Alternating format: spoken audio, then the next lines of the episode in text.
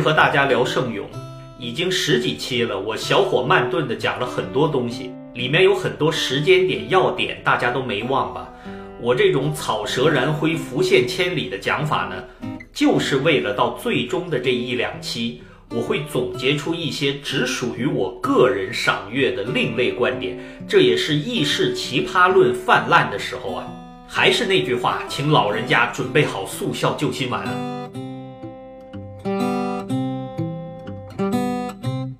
大家知道，从安布罗修圣咏到格里高利圣咏都是单声部音乐，气势是有了，但毕竟稍显单调。他们的方式和华语流行歌坛那些什么小虎队呀、草蜢啊，到现在左手右手一个慢动作都一样。无论多少人，就是一起齐唱一个旋律。而在欧洲古典音乐发展史上，虽然这样的歌唱方式统治了一千多年嘛，但最终有了更加立体和复杂的多声部音乐，这也包括了主调音乐、副调音乐。我有一期曾经讲过。说大一统的儒家文明可能根本无法发育出多声部音乐，反而是少数民族有。比如说侗族大歌里面，我引用当时的古典文献，说以喉音佳者唱反音，众声高而独低之，以抑扬其音，殊为动听。这已经是标准的和声了。多声部可能有多么动听呢？给大家放上一段，这是最近在网上挺火的一个小视频，应该是音乐学院的校友聚会吧，里面可能还有老师，四个人多年未见，酒过三巡，那就合唱一段吧。那后面还有人喊好呢，这是多少人齐唱一个声部，可比不了的。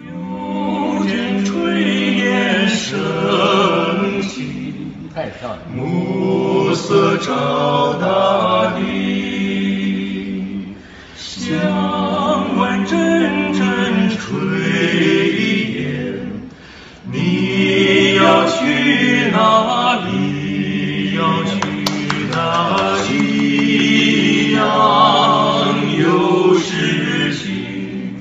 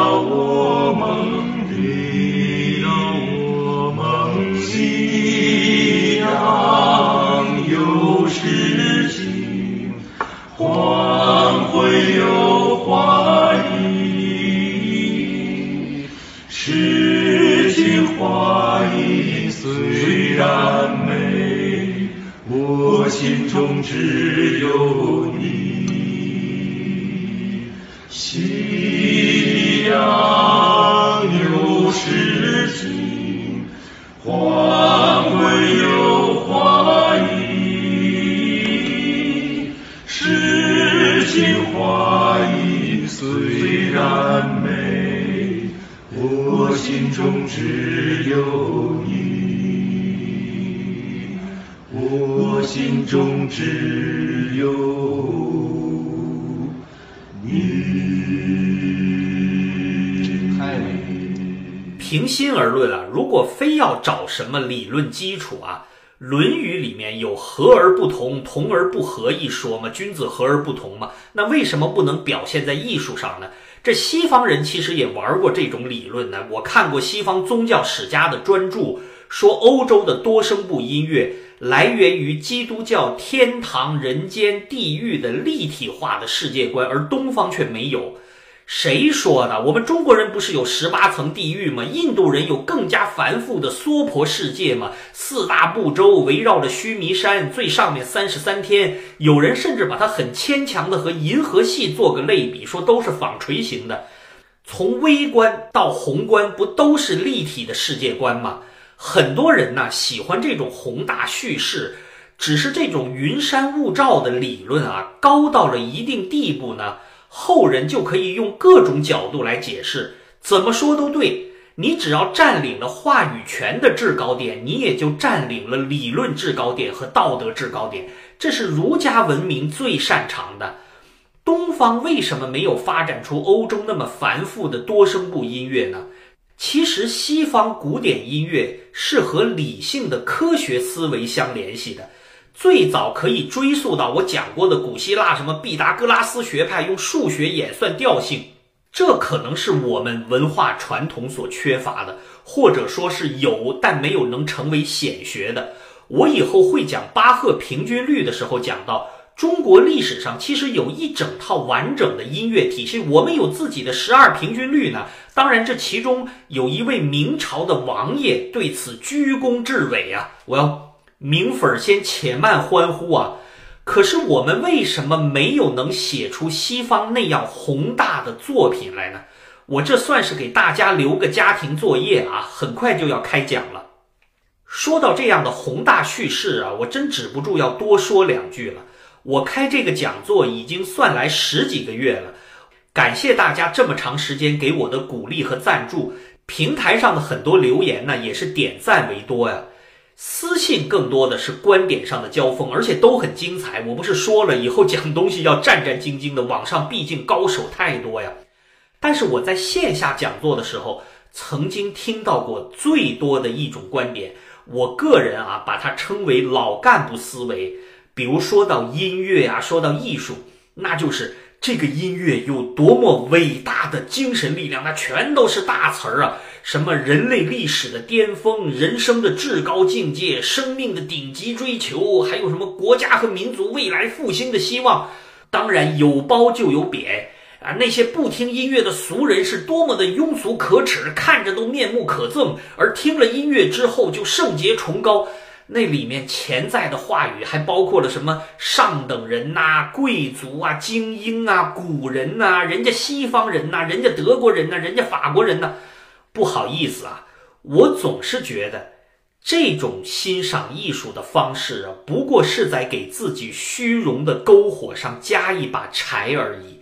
大家知道，我本科北大是学法律的，我对施加在人上面的权利呀，保有一份特殊的警惕呀。所以我每次听到有人用这种方式赞美音乐呀，我就会在旁边阴阳怪气儿的说：“哎呀妈呀，这么伟大呀！”哎，你说我们是不是应该成立一个政府部门管一下这件事儿啊？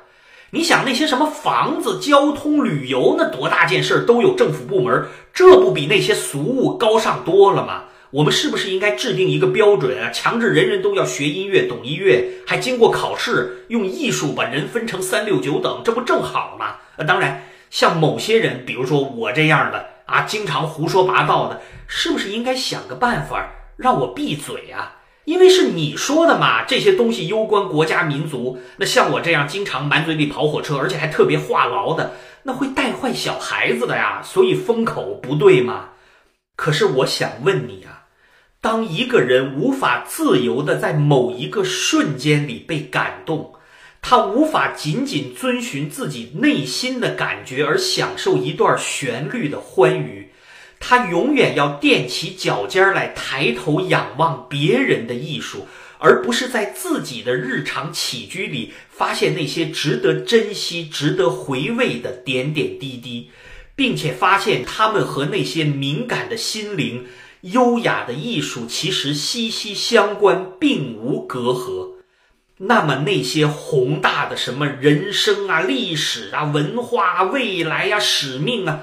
在艺术里面又有什么用呢？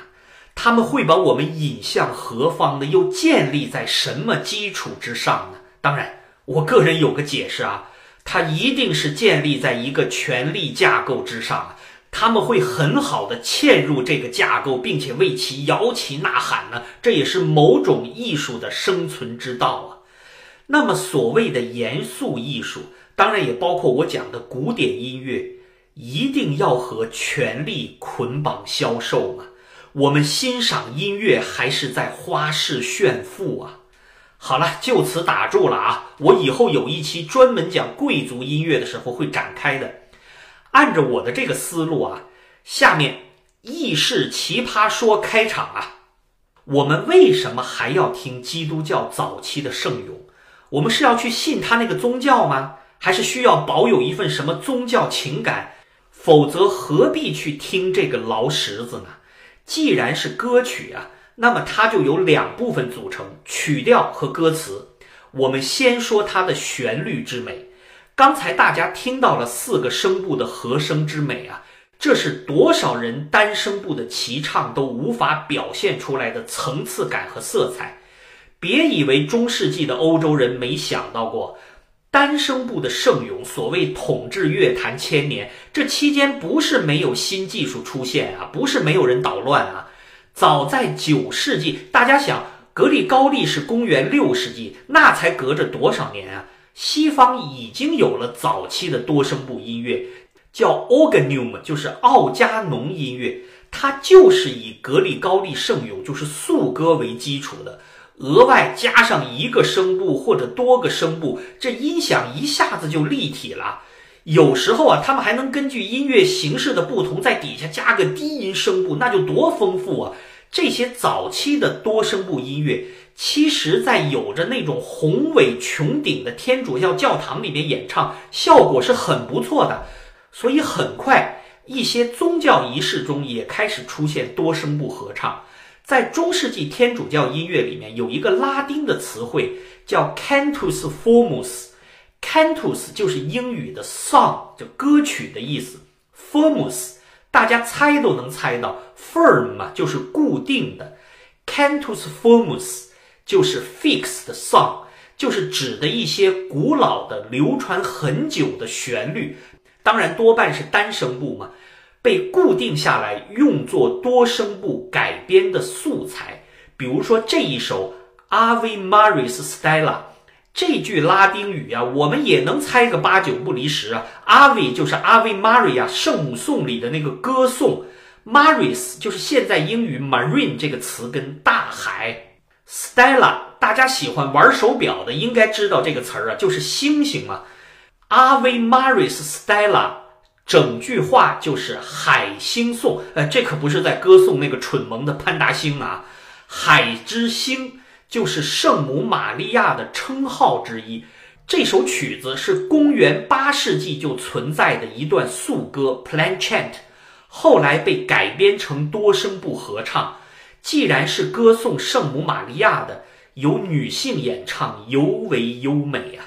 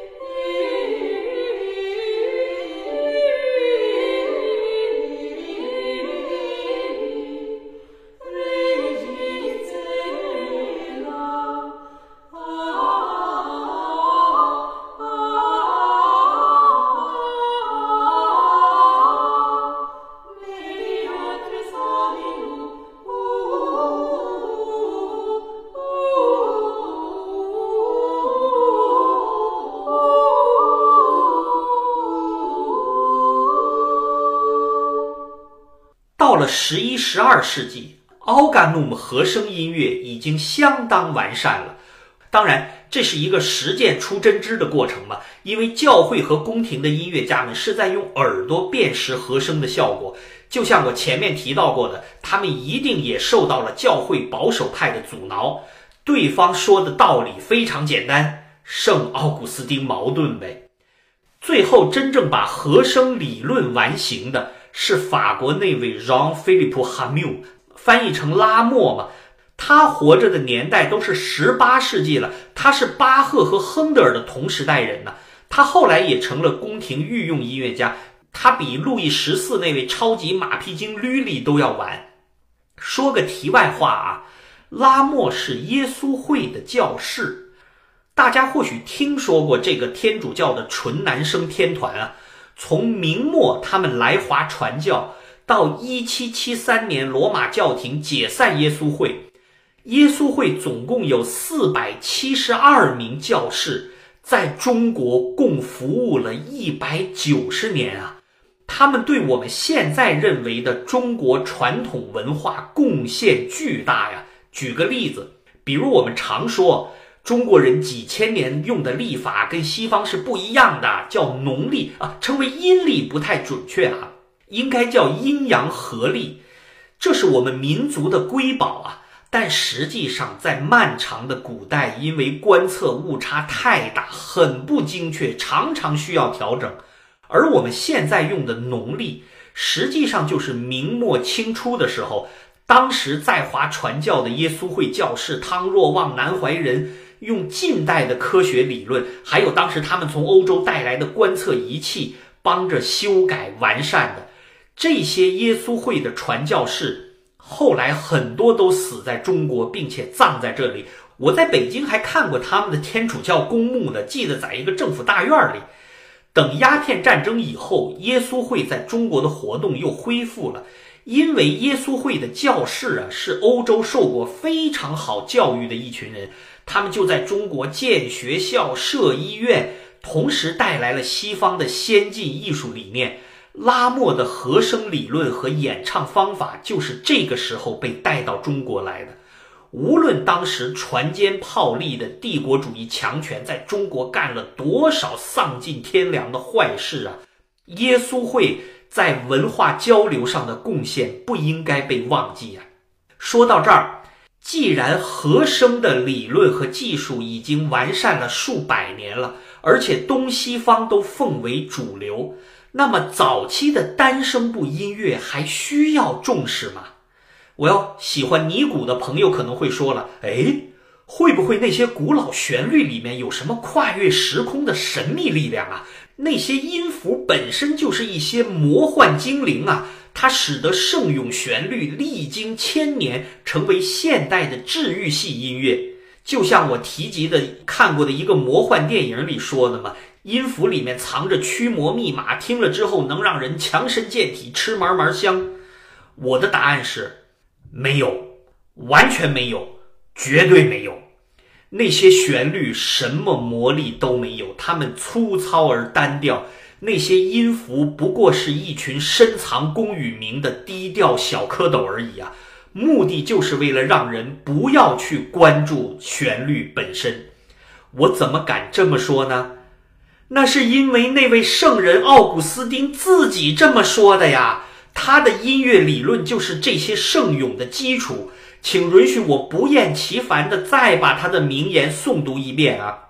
如果遇到音乐的感动我心过于歌曲的内容，我承认我在犯罪，应受惩罚。